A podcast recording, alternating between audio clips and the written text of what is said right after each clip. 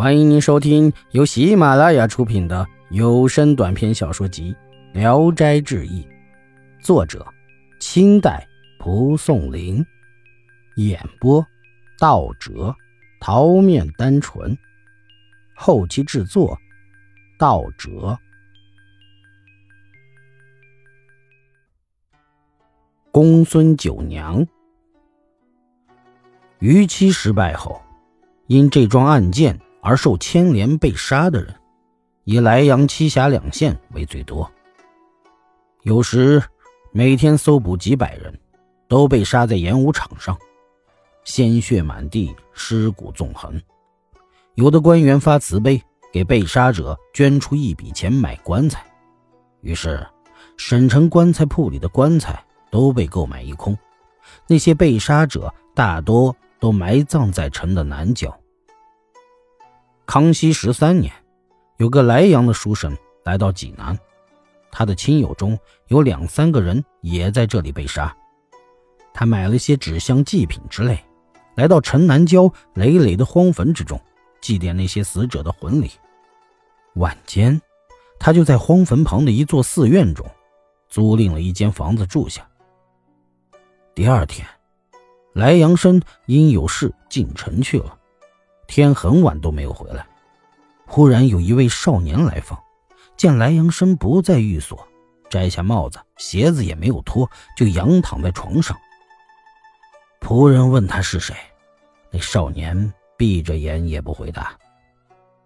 当莱阳生回到寺院时，天已经很晚了，夜色朦胧，什么也看不分明。他亲自到床边去问，那少年直瞪着两眼就说。我在等你的主人，你在一边絮絮叨叨追问什么？难道我是盗贼不成？莱阳生笑着说：“主人就在这里。”少年听了，急忙起身，戴上帽子，整整衣服，向莱阳生作揖拜礼，坐下来与莱阳生殷勤的嘘寒问暖，听他的口音，好似曾经相识，急忙喊仆人拿来灯火，一看。原来是同乡好友朱生，他也因逾期一案被杀了。莱阳生大吃一惊呐，不禁向后倒退，转身欲走。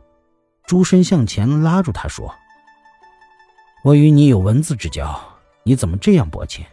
我虽然做了鬼，但朋友的情分还是念念不忘的。如今对你有所冒犯，望你不要认为我就是鬼就猜疑了。”莱阳生坐下，问他有什么话要说。朱生说：“你的外甥女孤身独居，还没有婚配，我很想找个夫人。几次托人去求婚，她总是以无长者做主而推辞了。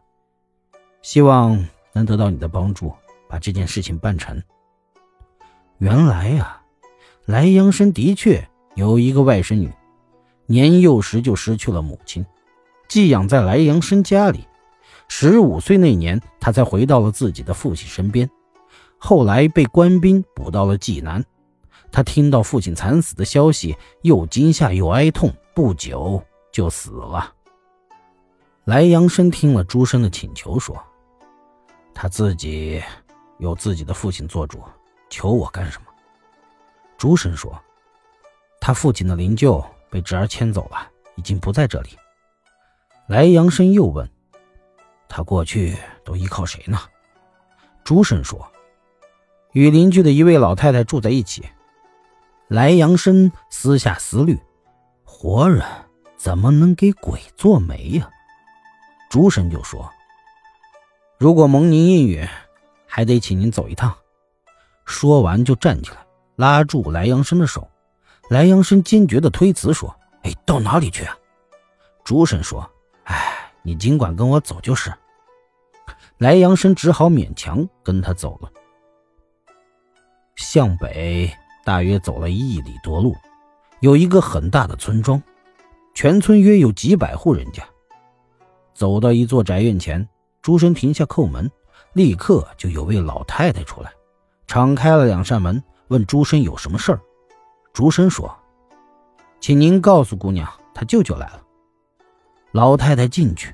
不一会儿又反身出来，邀请莱阳生进去，回头对朱生说：“两间屋子太狭窄，有冯公子在门外稍候片刻。”莱阳生跟随老太太进去，见半亩荒院中有两间小屋，外甥女迎在门口哭泣，莱阳生也哭了。本集演播到此结束。谢谢大家的收听，喜欢请点赞、评论、订阅一下。